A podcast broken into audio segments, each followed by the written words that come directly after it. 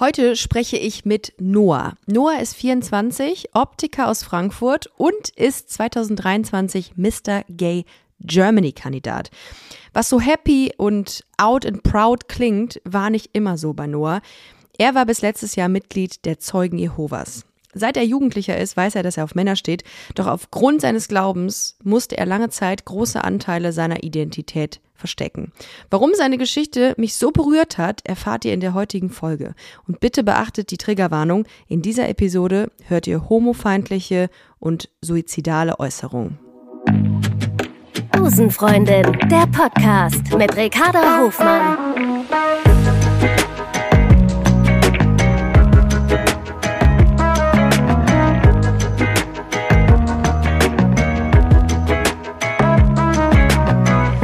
Love is Love.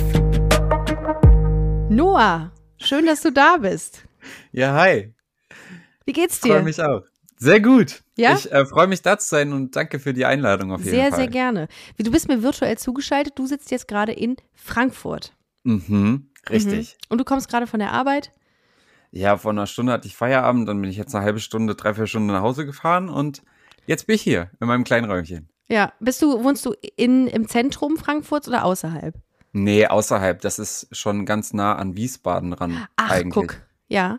Ich habe Ja. auch mal eine Zeit lang in äh, Frankfurt gearbeitet. Also ich war in Köln ähm, beschäftigt und bin dann hin und wieder mal zu Meetings nach Köln, nach Frankfurt gefahren. Das geht ja super schnell von Köln aus. Inzwischen, glaube ich, eine Stunde mit dem ICE. Oh, krass. Nee, das, Mhm. das weiß ich nicht mit dem ICE. Ich weiß nur, mit dem Auto geht's eigentlich auch. Man fährt eine Stunde 30, eine Stunde Geht, ne? 45. Ja, Ja. ist okay. Man muss vielleicht den Leuten erklären, die jetzt gerade zuhören, wie unsere Connection zustande kam. Wir, wir haben uns auch eben erst kennengelernt, tatsächlich. Ja. Denn ich habe vor einiger Zeit eine E-Mail bekommen von einem, ähm, äh, von einem Kollegen, von einem Herrn, ähm, der mir sagte, hey, ähm, ich bin Teil eines Zusammenschlusses ähm, von religiös und weltanschaulich unabhängigen Menschen aus Deutschland, Österreich, Schweiz und Italien. Und wir haben uns uns zur Aufgabe gemacht, ähm, über Menschenrechtsverstöße bei den Zeugen Jehovas aufzuklären und eine Anlaufstelle zu bieten. Und das fand ich natürlich super spannend, habe ein bisschen mit ihm gesprochen, habe gesagt, okay, äh, das ist, klingt total krass, ähm, lass uns mal sprechen. Und dann hat er mir ähm, mehrere AussteigerInnen genannt, ähm, die queer sind, die es geschafft haben, mit Hilfe dieses Vereins ähm, aus dem Bund der Zeugen Jehovas oder dieser Gemeinde auszusteigen. Und einer davon warst du, Noah.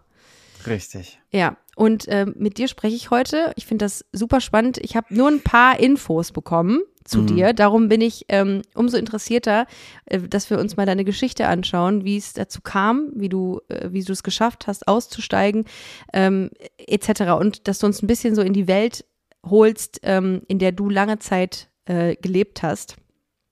Sehr Ähm, gerne. Echt. Du bist jetzt 24. Mhm. Du bist ganz offen geoutet.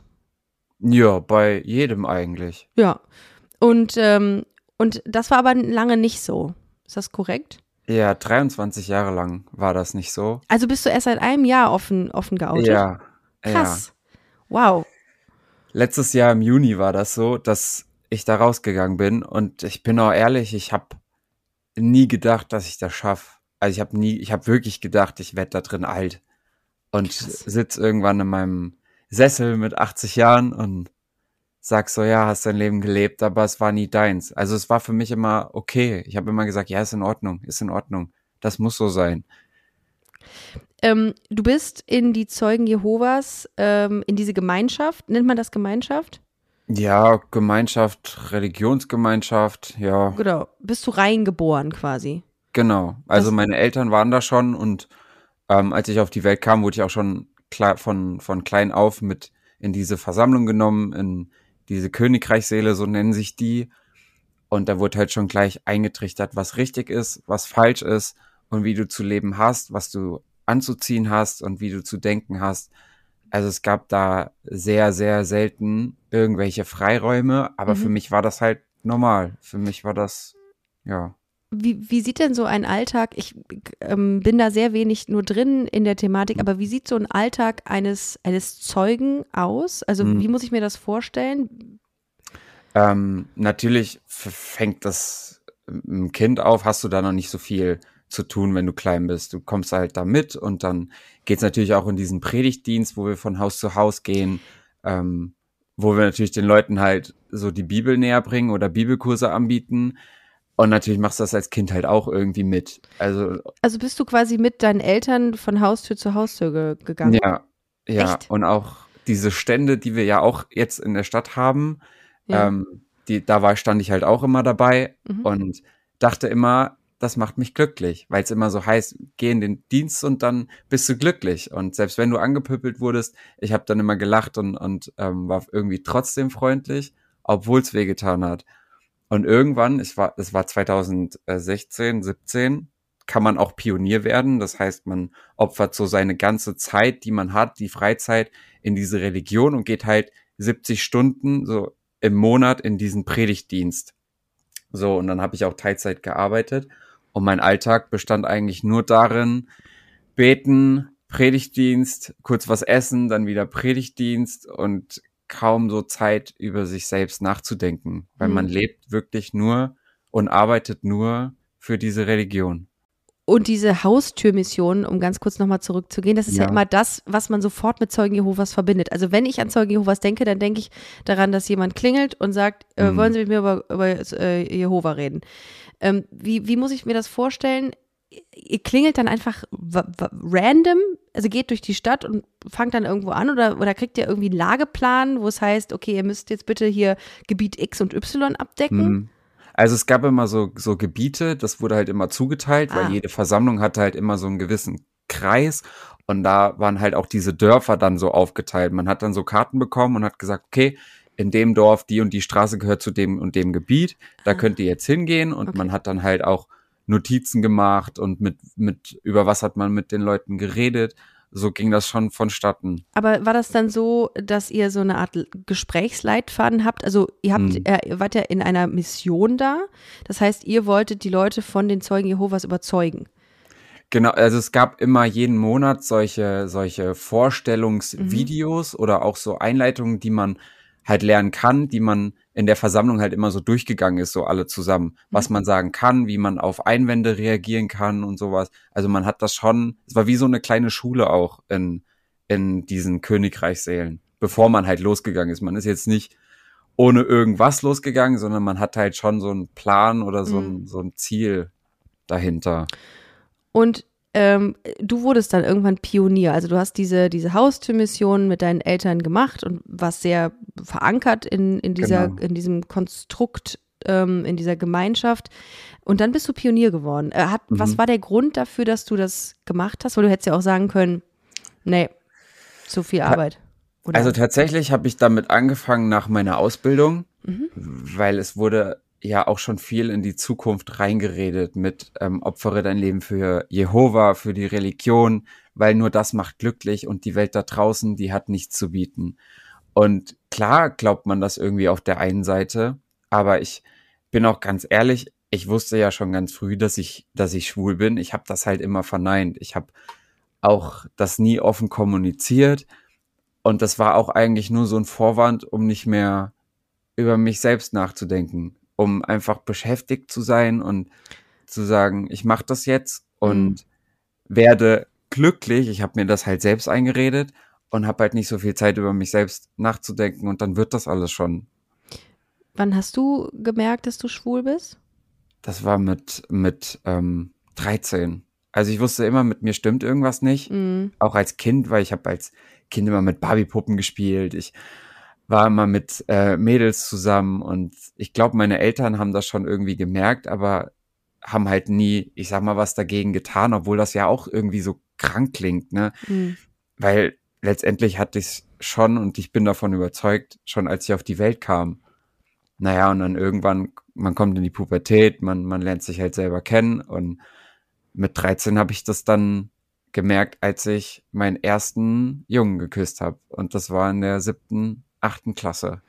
War das denn so verbunden mit schlechtem Gewissen in dem Moment? Weil ich meine, du wurdest ja mit den Werten Sehr. erzogen, die du internalisiert hast, dass es wahrscheinlich schlecht ist, homosexuell zu sein. Also ja. ich weiß, ich weiß es heute noch.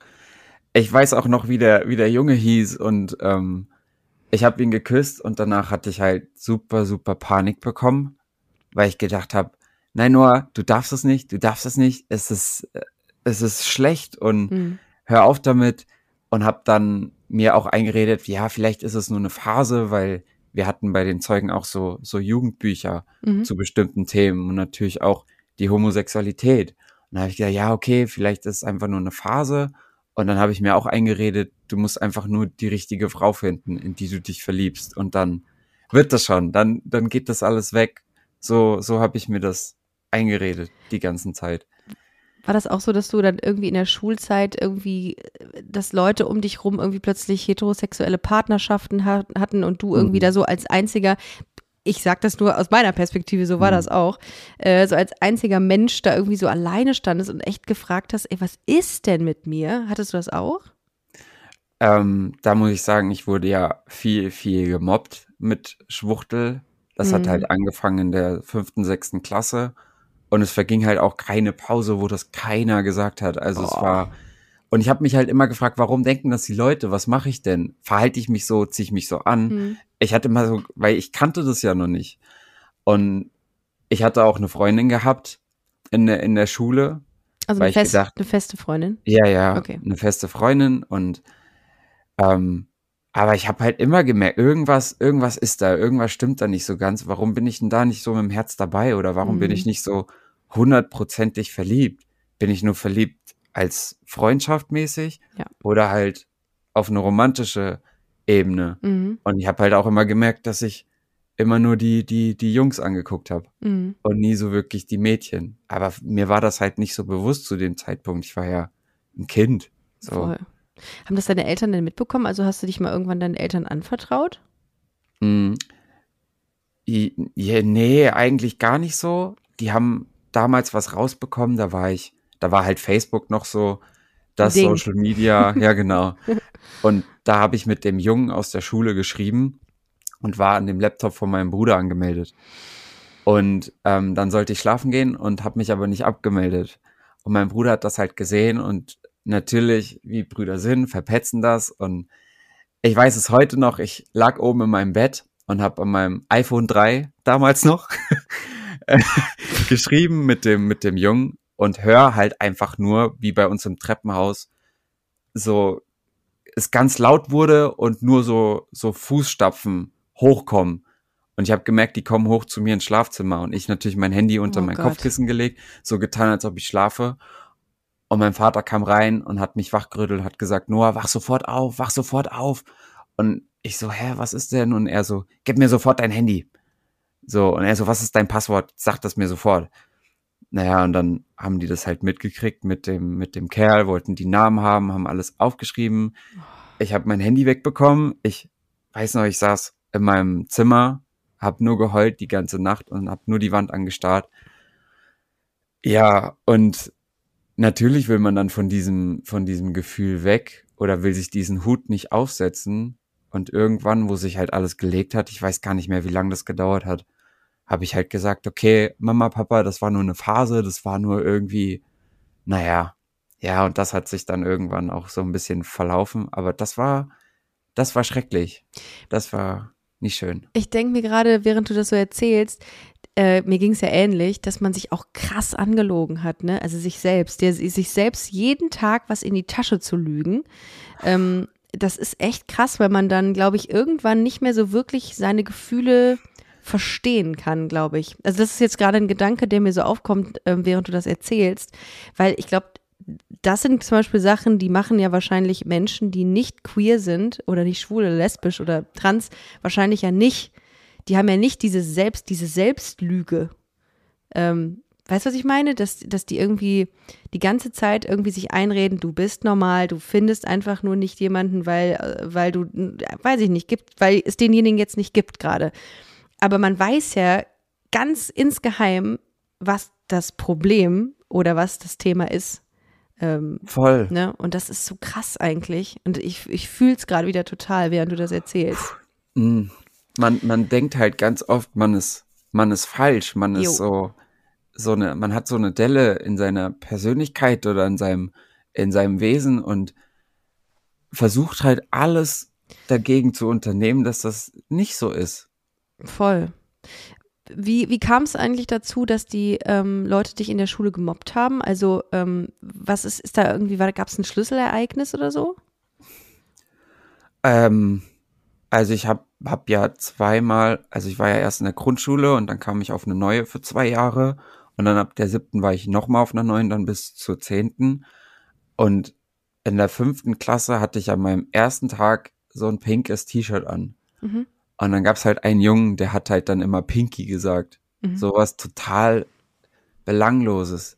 Und da fing das halt so ein, so ein bisschen an, aber ganz krass in der siebten. Und ich weiß es gar nicht. Es gab gar kein Schlüsselereignis. Ich war einfach so, wie ich bin. Und ich habe auch so geredet, wie ich halt einfach bin. Und dann irgendwann kamen solche Sprüche. Dann gab's halt immer diese Jungsgruppe, die halt Fußball gespielt hat, die sportliche Gruppe und dann Leute, die halt ein Jahr, zwei Jahre über dir waren, ähm, die haben das auch gesagt und ich, ich wusste nie warum. Ich wusste wirklich nie warum. Und ich habe dagegen ja auch nie was gemacht. Nie. Ich habe das immer über mich ergehen lassen und habe mich dann immer gefragt, warum denken die das? Ich habe ja auch nicht zu Hause darüber geredet, weil ich einfach diesen Hut mir nicht wieder aufsetzen will oder dass wieder irgendwas hochkommt. Und auch schambehaftet wahrscheinlich auch, ne? Mhm. Sehr. Ähm, während du diese schlimme Zeit äh, ähm, hinter dich kriegen musstest, warst du ja auch bei den Zeugen Jehovas. Hat ja. dir das irgendeinen Halt gegeben oder sagst du, dass das sogar noch irgendwie schlimmer gemacht hat? Mhm. Oh, das ist eine schwierige Frage. Ähm, ich glaube, zum gewissen Punkt hat es mir schon Halt gegeben, weil ich meine Familie hatte, ich hatte meine ganzen Freunde dort, wir haben halt viel unternommen und das war halt einfach wieder nur so eine Ablenkung von einem selber. Mhm. Aber auf der anderen Seite, wenn ich heute so manche Geschichten höre oder mitbekomme, wie das Outing läuft oder wie die ihr Leben leben, hätte ich mir einfach auch damals gewünscht, dass ich einfach so sein kann, wie ich bin und es ist in Ordnung und hätte schon viel früher zu mir selbst gefunden mhm. und auch mir selber auch gesagt, Noah, es ist okay, wie du bist, es ist okay, wie du liebst oder wen du liebst, es ist so egal. Aber diese, diese Blicke von meinen Eltern damals mit, mit, wo das war, mit dem einen Jungen und Facebook, war für mich ganz schlimm und wie so ein Bild im Kopf und ich wollte nicht mehr, dass meine Eltern mich so ansehen. Mhm weil die das einfach ekelhaft fanden. Die fanden das, es war für die sowas von unnatürlich. Und mein Papa hat das auch immer wieder gesagt, dass es was Unnatürliches. Und äh, Jehova hat das so nicht gewollt. Jehova hat Mann und Frau erschaffen und nicht Mann und Mann. Und pff, ja. Oh, es tut mir leid, ich äh, habe gerade, ich äh, finde das, finde das wahnsinnig äh, berührend gerade. Darum ähm, muss ich mich gerade kurz sammeln. Ja, alles gut. Ähm, also ich finde, es ist also erstmal krass stark, dass wie du da gerade drüber redest und ich glaube, es ist so wichtig, dass du deine Geschichte hier mit uns teilst gerade, weil es wird nach wie vor Leuten so gehen und ich glaube, dass wenn man die Geschichte hört und auch sieht, wie klar du heute jetzt mit dir bist. Wir hören ja jetzt noch weitere, äh, noch, noch, noch weiter, wie es ja. mit dir weiterging. Aber wie klar du redest und wie ähm, selbstreflektiert du bist, ist das, glaube ich, ein sehr großer, also ein sehr großer Motivator für viele. Ich danke dir auch einfach, dass ich, dass ich hier sein darf und das erzählen kann, auch wenn es schwer fällt. Echt, wirklich vielen, vielen Dank. Nicht dafür, wirklich. Das ist, boah, also ich finde, das ist äh, super wichtig, dass man diese Geschichten erzählt und ähm, umso schöner ist es, dass du dich auch hier so vielen anvertraust jetzt. Ähm, Danke. Äh, ja, wie, wie wird oder wie wurde Homosexualität oder auch Queerness bei den Zeugen Jehovas ähm, behandelt? Also wie, ich bin mir gerade unsicher, wie, wie, die das, wie die das aufnehmen, wie das in der Religion irgendwie ähm, äh, ja, besprochen wird, ob es überhaupt da irgendwie einen Raum für gibt oder ob es komplett abgelehnt wird. Wie, wie, weißt du, wie das, wie das da ist? Also ich, ich fand die ganzen Jahre, das habe ich auch irgendwann, wo das halt offener wurde, letztes, vorletztes Jahr, habe ich gesagt, dass ich mir einfach gewünscht hätte, dass dieses Thema öfter behandelt wird. Aber das ist so ein Thema, das wird ganz oft totgeschwiegen. Es wird immer sehr oft ins Negative gezogen. Und wir hatten ja auch, oder wir haben ja immer diese Kongresse im mhm. Riesenstadien und da gibt's ja auch Interviews und Beispiele und ich habe noch nie gesehen, dass da irgendjemand, der homosexuell ist, ein Interview gehalten hat und hat einfach von sich erzählt und erzählt, wie er damit klarkommt oder was ihm hilft oder so. Kam nie und ich hätte mir das so gewünscht. Klar gab's diese Jugendbücher, wo, wo da immer was drinsteht, dass man, mhm. dass das vielleicht nur eine Phase ist. Mir wurde dann oft gesagt, Noah, du musst dich ablenken, du musst viel in der Bibel lesen, du musst viel beten und das habe ich ja auch gemacht, weil ich wollte das. Ich wollte wirklich nicht schwul sein. Ich wollte mhm. es nicht sein. Auf den Tod nicht. Weil ich habe immer von der perfekten Hochzeit geträumt. Ich habe immer gesagt, ich will irgendwann eine Frau haben, Kinder, eine coole Hochzeit haben mit, mit meinen Freunden, mit meiner Familie und alt werden und dann irgendwann, ja, sterben. Aber ich konnte es dann nie als, mir als Frau halt vorstellen. Mhm ich war immer auf so vielen Hochzeiten eingeladen und saß da und habe immer nur geheult. Und wenn mich wer gefragt hat, nur warum weinst du, habe ich immer gesagt, weil ich so schön finde. Aber es war halt immer so, Herr Noah, du wirst es nie haben können. Du kannst es nie haben.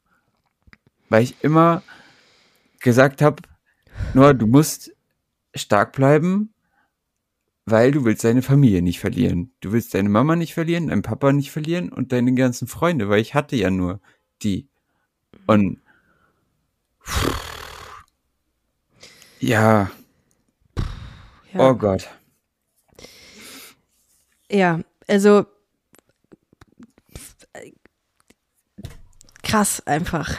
Also das, das ist wirklich, wirklich eine heftige Zeit gewesen. Und ich, ich kann es irgendwie in, in Ansätzen, kann ich es natürlich irgendwie nachvollziehen, wenn man so eine Identität hat und sie nicht leben kann aufgrund der Tatsache, dass einem das irgendwie verwehrt wird oder man sich selber irgendwie falsch fühlt und man aufgewachsen ist in einem, in einem, in einem Umfeld, was dir sagt, ey, nur die Heteronorm äh, ist richtig oder ja. nur die, nur die, äh, nur ein heterosexueller Lebensentwurf ist das, was es sein muss. Ähm, wie ähm, wie ging es weiter? Wie, wann hast du den Entschluss gefasst zu sagen, ich kann so nicht weitermachen?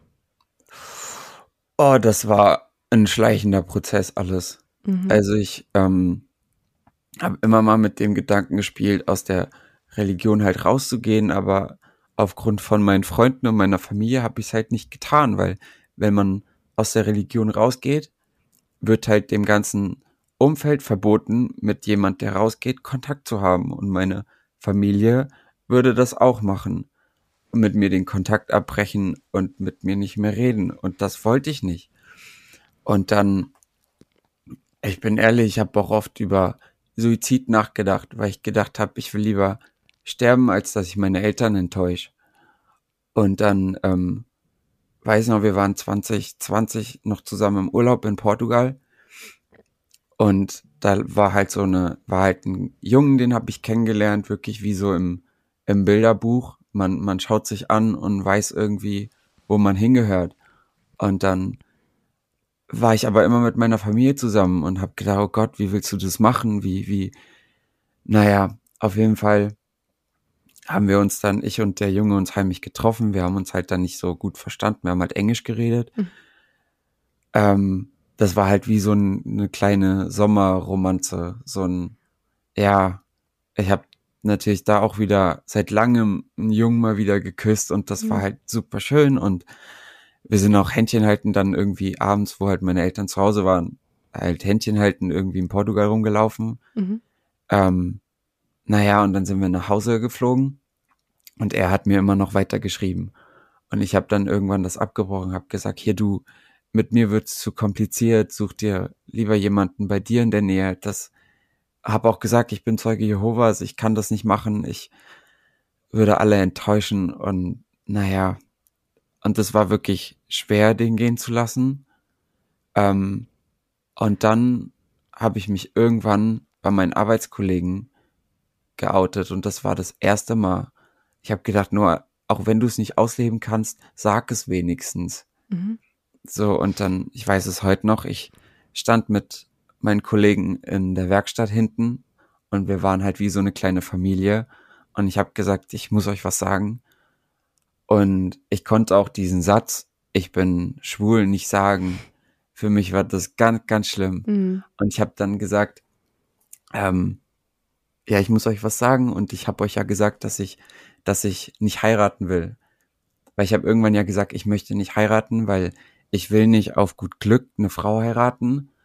Und ähm, die Gefühle kommen irgendwann wieder hoch und ich fand das halt unfair gegenüber dann der Frau, weil die dann totunglücklich ist. Mhm. Und dann habe ich gesagt, ich habe gesagt, ich, ich will ja nie heiraten.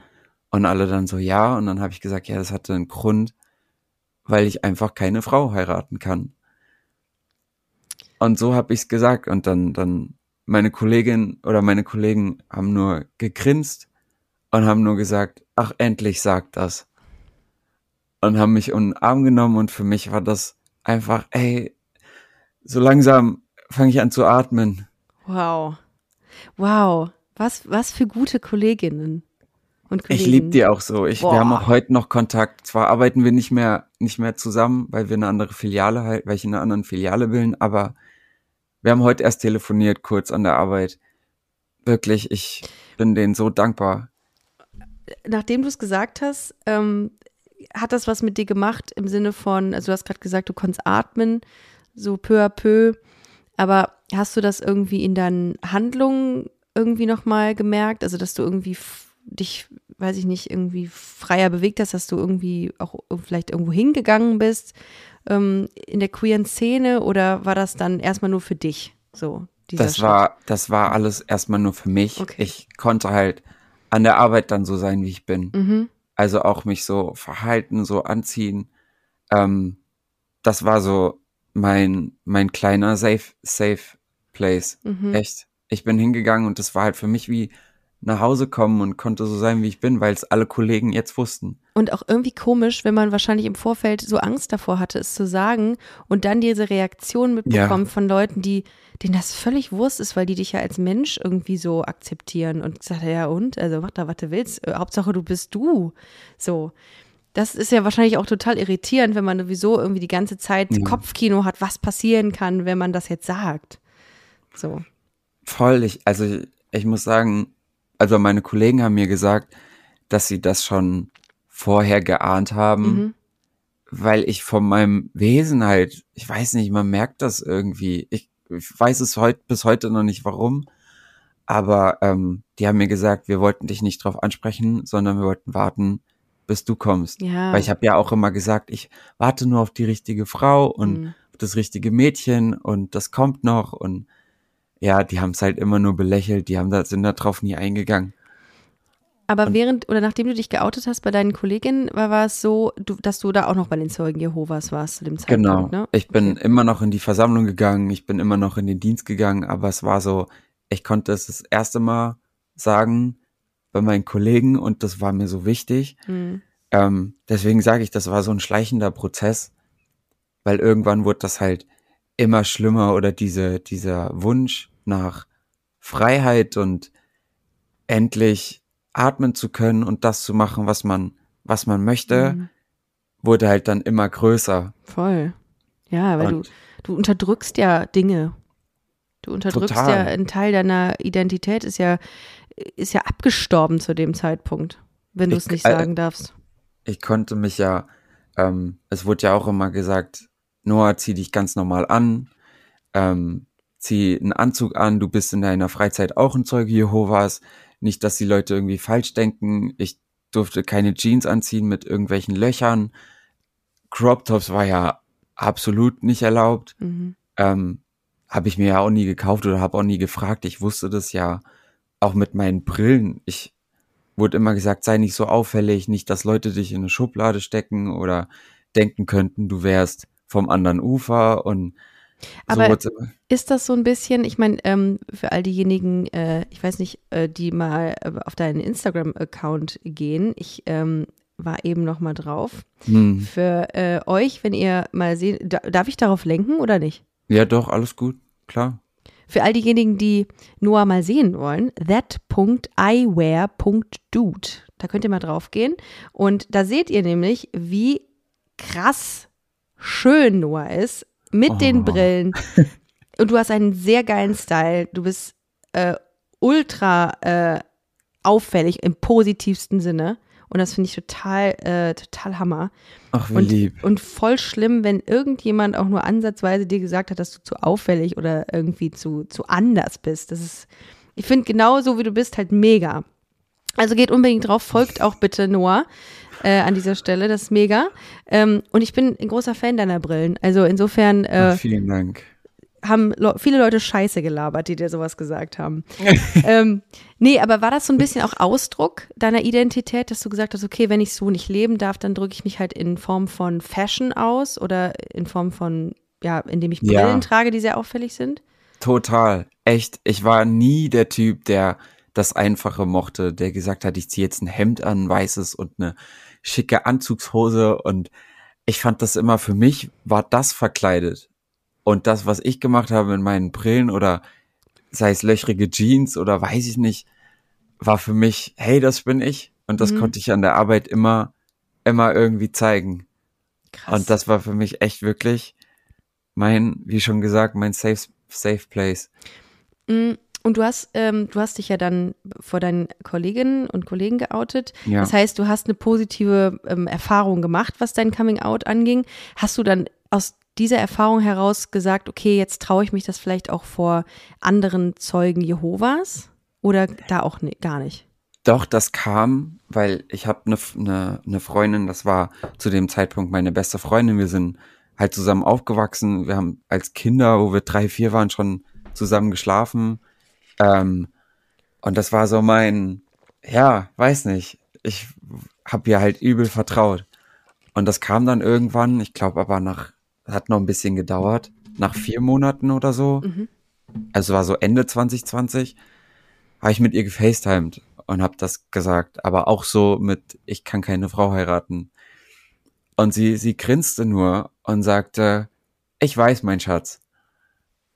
Also sie, sie wusste das. Und dann ähm, hatte ich zu dem Zeitpunkt auch einen, einen besten Freund, der mehr hetero wie der geht gar nicht. Also wirklich. Und ich habe mich immer gefragt, warum der mit mir befreundet ist, warum wir so eine so eine Connection irgendwie miteinander haben. Und ich weiß noch, er, wir haben, er hat bei mir geschlafen und es war mitten in der Nacht und dann hat er nur gesagt, Noah, du musst mir noch erzählen, was im Sommer mit dir los war. Weil wo das war in Portugal, bin ich immer ein bisschen in meinem Kopf sehr, sehr äh, für mich selber und wein ganz viel, weil ich das halt nicht ausleben kann und Mhm. hab dann auch in Portugal immer so Filme geguckt wie Love Simon oder solche Sachen und hab dann halt meine Freunde oder ihn habe ich so ein bisschen links liegen lassen, Mhm. weil es mir halt nicht gut ging. Und dann hat er nur gesagt, nur du musst mir noch erzählen, was los war mit dir. Und dann habe ich gesagt, du, das kann ich dir nicht sagen. Und er so, doch, vertrau mir doch. Ich so, nee, nee, nee, weil sonst stehst du jetzt auf und setzt dich in dein Auto und fährst nach Hause. Und er so, nein, ich versprech's dir. Ich so, wirklich. Und er dann so, ja, wenn du jetzt ni- nicht irgendeinen umgebracht hast, ist doch alles okay. ähm, und ich habe gesagt, ich will halt nicht, dass er anders über mich denkt. Mhm. Und dann habe ich das genauso gesagt. Und er hat, es war so eine, so eine lange Pause, ich glaube so zehn Sekunden oder so. Und er sagte nur, also nur, wenn du jetzt nicht gerade auf mich stehst, ist doch alles okay. Und für mich war das so, hä, es ist doch, dann ist doch alles in Ordnung. Aber das war halt immer dieser Punkt, wenn ich es auslebe, ja, dann bist du gestorben für mich. Das hat er zwar nicht gesagt, aber ich wusste das ja. Ich habe ja heute mit beiden auch keinen Kontakt mehr, Mhm. weil die halt da drin sind und es wird halt gesagt, Okay. dürfen halt keinen Kontakt haben. Und aber dann haben sie es ja relativ, also deine Freundin sowieso, aber dein Kumpel auch eigentlich ganz cool aufgenommen. Ja, wir, also wir sind auch So. danach noch ganz normal miteinander umgegangen, auch so cool, wie wir es davor waren. Also wir waren Okay. wirklich richtig Best Friends einfach. Und was ich nie gedacht hätte, ich dachte, das verändert halt ganz viel. Mhm. Und das halt bei jemandem, der halt bei den Zeugen ist und genau die ganzen Sachen auch kennt und auch da aufgewachsen ist, war für mich so, das, das hat mir so gezeigt, dass ich, dass es da viel mehr Menschen drin gibt, die das, glaube ich, akzeptieren, wenn jemand so ist, aber tolerieren nochmal ein anderer Punkt ist. Mhm. Was ist dann passiert? Also dann hast du, dieser, dieser Prozess lief dann vor sich hin. Das heißt, du Genau. hast irgendwie, du hast dich peu à peu mit vor Leuten geoutet und ähm, konntest so ein bisschen zu dir stehen, also immer mehr. Ähm, wann kam so der Moment, in dem du dachtest, okay, ich weiß gar nicht, ob ich hier noch richtig bin und ob es nicht, äh, ob es nicht den Kampf, der, der, den Kampf wert ist, hier auszutreten? Hm. Also wir hatten ja diese, diese ganzen Treffen, die wir hatten, wir waren ja nicht mehr vor Ort, sondern wir hatten die nur noch über Zoom wegen Corona. Mhm. Und ähm, ich saß dann, ich weiß es noch, ich saß dann eines Morgens oder abends, wir hatten das ja zweimal die Woche, saß ich vor meinem Bildschirm und sehe halt alle Leute, wie, wie sie lachen und sich dann unterhalten und das Programm läuft und ich sitz da und lach halt auch, nur damit halt keiner irgendwie blöd denkt. Und irgendwann dachte ich so, Noah, du lachst halt allen nur noch irgendwas vor und bist mit dem Herzen gar nicht mehr, gar nicht dabei. Und ich, wenn dich jemand gefragt hat, nur wie geht's, habe ich immer gesagt, alles gut, alles gut. Und für mich war das dann irgendwann nur noch eine Lügerei und eine Heuchelei. Und irgendwann habe ich gesagt, ich kann mich dann nicht guten Gewissens hinsetzen und so tun, als ob alles in Ordnung ist, wenn es in meinem Herzen ganz anders aussieht. Und das habe ich dann meinen Eltern gesagt und habe gesagt, Mama, Papa, ich kann nicht mehr mich da hinsetzen und so tun, als ob alles okay ist. So, dann hat natürlich meine Mama viel geweint, weil sie gesagt hat, Noah, willst du jetzt nicht mehr da sein und so. Ich so, Mama, ich bin doch noch da. Ich gehe erstmal nur nicht mehr in die Versammlung, weil ich das gerade nicht kann. Ich schaff das seelisch einfach gerade nicht. Naja, das, Deine beiden Ja. Eltern sind aber bis heute noch bei den Zeugen ja, Jehovas? die sind bis heute noch drin. Mhm. Und meine kleine Schwester, die ist 13, die ist halt auch noch da drin. Mhm. Ähm, und das war halt Anfang 2021. Und dann hat sich das halt gezogen mit drei, vier Monaten. Und in den vier, fünf, sechs Monaten kamen halt diese Ältesten, die halt in dieser Versammlung sind, diese, ja, die da so alles leiten, kamen dann auch ganz oft auf mich zu und haben gesagt, Noah, lass uns mal reden. Und ich habe dann auch gesagt, Noah, sei jetzt einfach ehrlich und rede mit denen, weil ich wollte jetzt nicht einfach abblocken. Und habe dann halt auch geredet und ähm, klar, sie wollten mir irgendwie helfen. Wir sind dann auch oft spazieren gegangen und dann habe ich auch zu ihnen gesagt, wisst ihr, ihr habt's, ihr habt's gut, ihr seid verheiratet, ihr könnt, so blöd wie sich's anklingt, ihr könnt Sex haben mit eurer Frau, ihr könnt Kinder bekommen, es ist alles toll. Aber was soll ich denn machen? Mir wird dann, mir wird dann gesagt, ich soll mich so oft ablenken oder so viel ablenken, dass ich da gar nicht dran denke, mich zu verlieben oder sonst irgendwas zu machen. Selbst Masturbation durftest du ja gar nicht. Wo ich mir denk, ich bin doch, ich bin doch keine Maschine, ich bin doch nur ein, nur ein Mensch. Was erwartet ihr denn hier von mir? Mhm.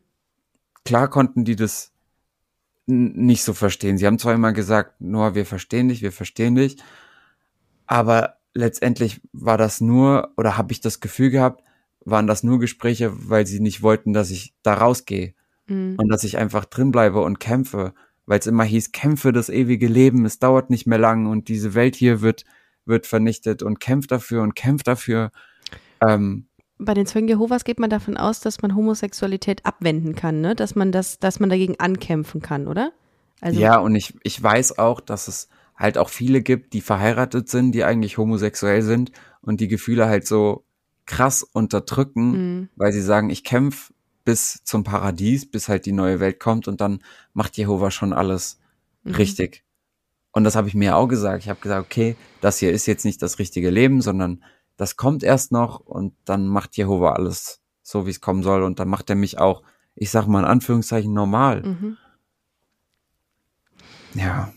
Und die- diese Gespräche und diese Spaziergänge, die haben mit dir nicht viel gemacht. Also niemand konnte dich dahingehend noch umstimmen, wirklich dich Mhm. immer weiter zu distanzieren von, von der religiösen Gemeinde. Ich habe es dann wirklich versucht. Ich Mhm. habe es wirklich versucht, weil es dann hieß, Noah, komm in die Versammlung, studier viel, les viel in der Bibel. Und ich habe gedacht, komm, dann gib dem Ganzen noch mal eine Chance, ob das, ob das wirklich hilft. Und dann, klar, probierst du das dann, aber es hat halt einfach, einfach nichts gebracht. Und irgendwann habe ich halt dem einen Ältesten geschrieben, habe gesagt, du, ich schreibe dir das jetzt, weil ich möchte kein Teil mehr der Versammlung sein. So, und dann kamen natürlich meine Eltern, meine Mama hat viel geweint, mein Papa hat viel geweint, die haben dann in meinem Zimmer halt geschrien, weil sie so traurig waren. Also nicht, weil sie böse waren, sondern weil sie so traurig waren. Und dann habe ich gesagt, Mama, ich glaube, wenn ich jetzt nicht gehe, ich leck irgendwann in der Gosse oder hätte mich umgebracht. Ich glaube, ich muss das jetzt machen, habe ich gesagt. Weil sonst, sonst drehe ich durch.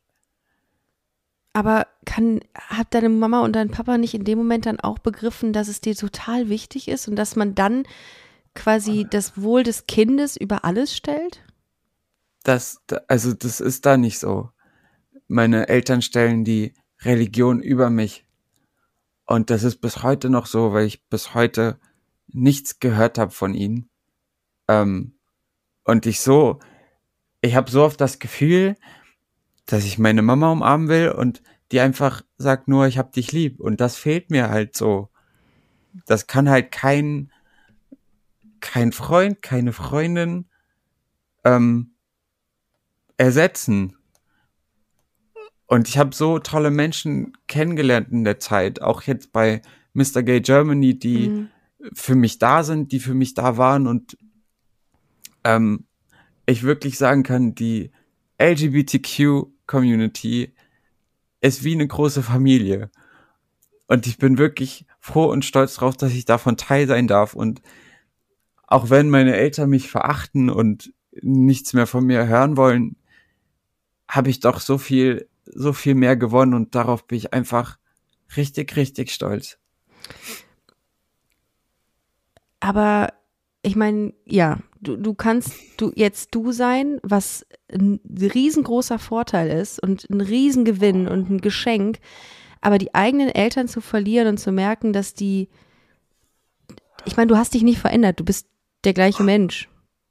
Tut ja. das nicht enorm weh? Also ist das nicht auch mit Wut verbunden? Gegenüber der ganzen religiösen Gemeinschaft auch vielleicht? Das haben mich viele Leute schon gefragt warum ich da nicht wütend bin.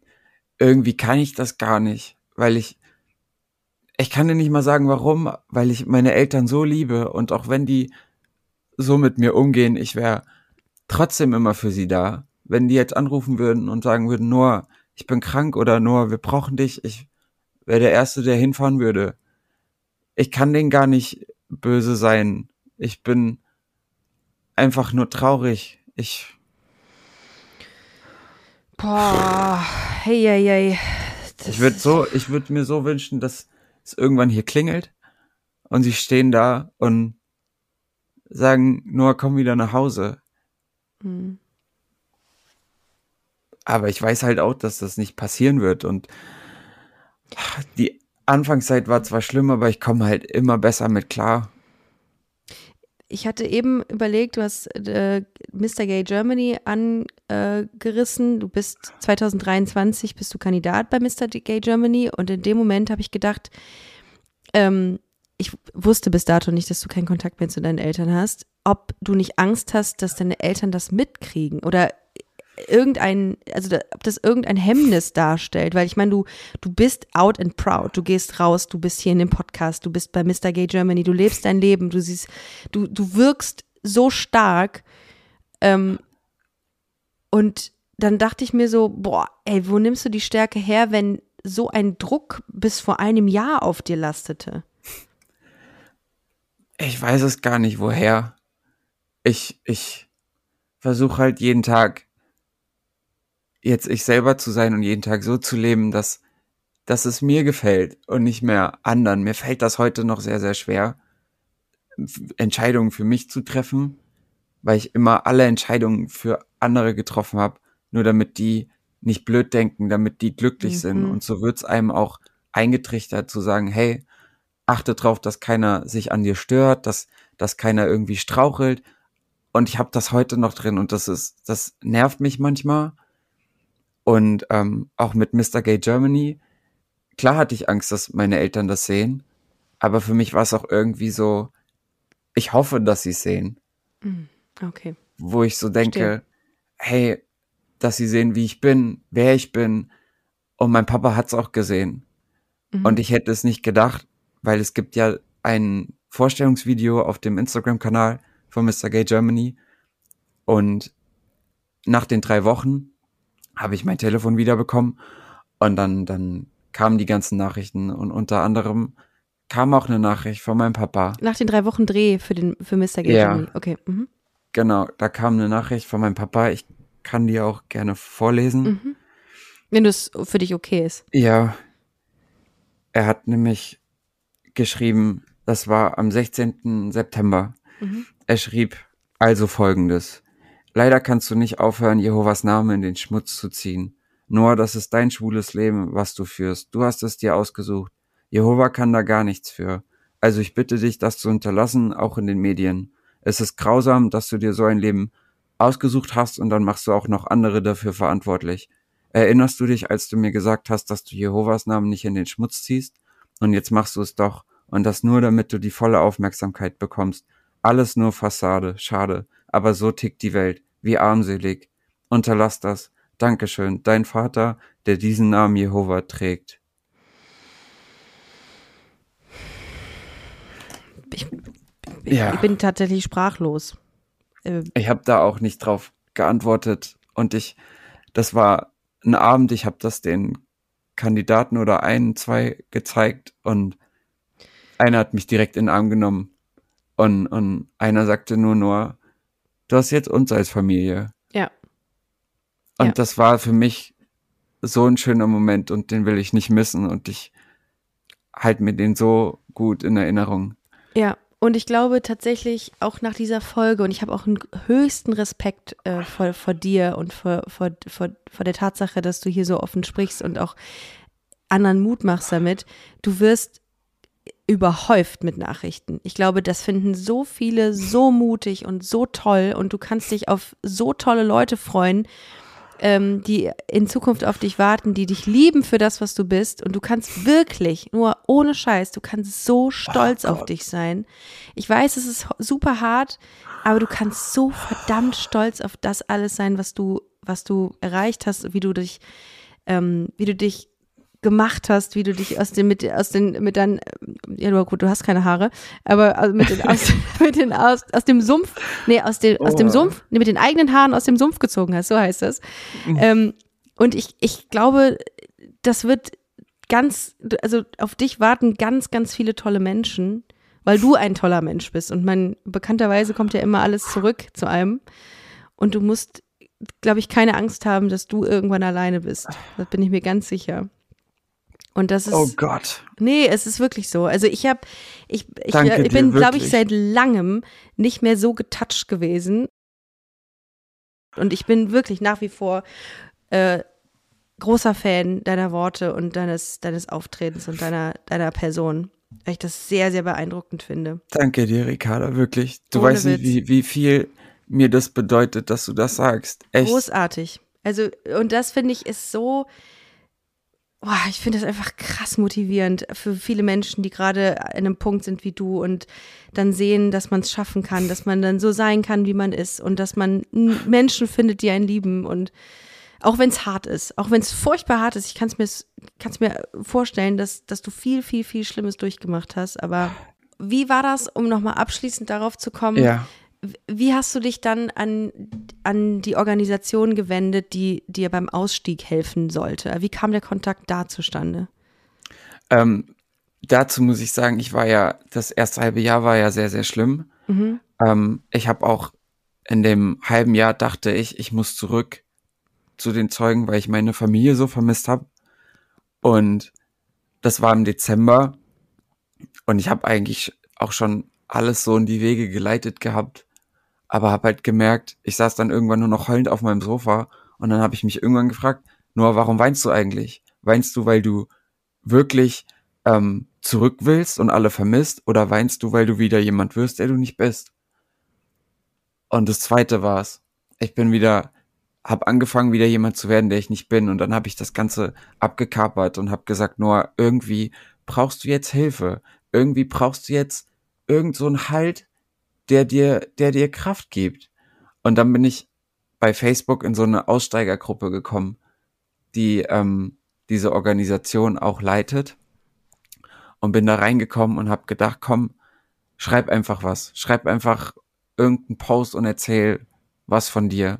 Und es kam so liebe Nachrichten und das hat mich einfach motiviert und hat mir geholfen, weiterzumachen und zu merken, nur es ist okay, es ist okay, auch wenn du alle verlierst, du selbst zu sein. Und das war für mich so der, der ausschlaggebende Grund. Okay. Wow. Und dann hast du da konkrete Hilfe bekommen.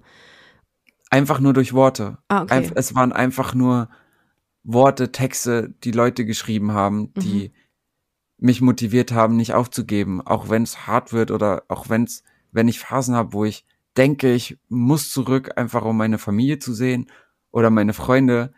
Das vergeht auch wieder und ich lerne andere Menschen kennen und das ist in dem Jahr passiert und ich bin so, so, so glücklich. Echt. Was würdest du anderen raten, die jetzt diesen Podcast hören und sagen, fuck, ich bin in der gleichen Situation, aber ich habe nie in Erwägung gezogen, auszusteigen oder ähm, mich an eine Organisation zu wenden, die mir Mhm. hilft dabei? Ähm, also ich bin jemand, der keinem irgendwie rät, was er machen soll oder sagen soll, was er machen soll. Es gibt Menschen, die, die, die fühlen sich da drin wohl, die sagen, hey, das gibt mir Halt und gibt mir Sicherheit. Und Mhm. es gibt bestimmt auch welche, die queer sind, da drin sind und die das auch bleiben wollen, die einfach sagen, hey, das, ich, ich bin schon so glücklich.